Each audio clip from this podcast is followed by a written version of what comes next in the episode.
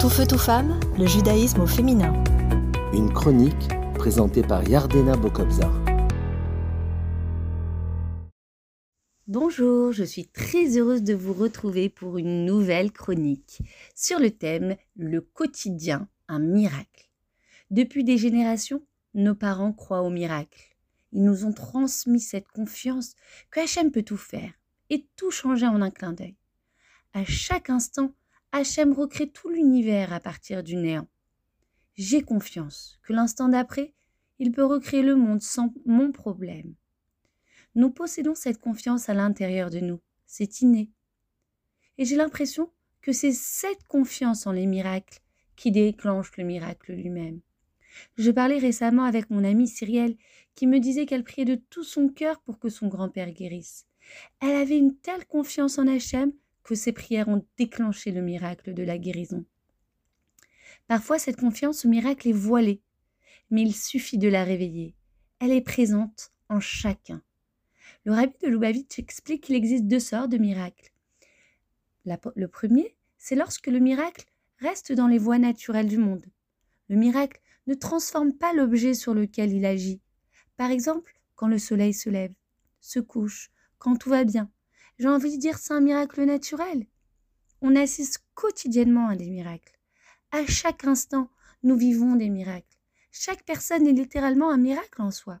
Le fait de voir, d'entendre, marcher, tout est miracle.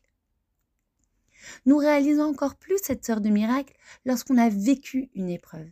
Par exemple, une personne qui a fait un accident prend conscience du miracle de pouvoir bouger, parler, respirer.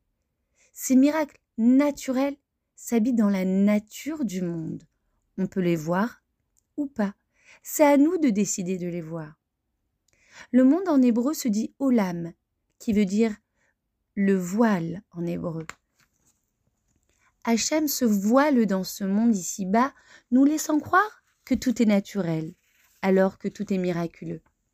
Repensez à un concours de circonstances peu probables qui vous est arrivé. Pouvez-vous me dire que c'était un hasard? Ou forcément la main de Dieu. On peut comparer ce monde à un papa qui joue à cache-cache avec son fils, en espérant qu'il le trouve. Le but de ce jeu est que l'enfant cherche son papa. De même, dans ce monde, Hachem se cache. Lorsqu'un juif découvre un miracle, il dévoile alors la providence divine qui s'y cache et dévoile Hachem. Et c'est exactement la volonté de Dieu que nous puissions remarquer les miracles qui nous semblent naturels. Et la deuxième sorte de miracle, c'est lorsque le miracle modifie ainsi la nature de l'objet. Par exemple, l'ouverture de la mer. Nous sommes bien tous d'accord que c'est un miracle révélé au-delà des lois de la nature. Chacun vit ou a vécu ces sortes de miracles. Dieu dirige le monde, soit par des voies naturelles, soit miraculeusement c'est-à-dire qui transcende ces lois de la nature.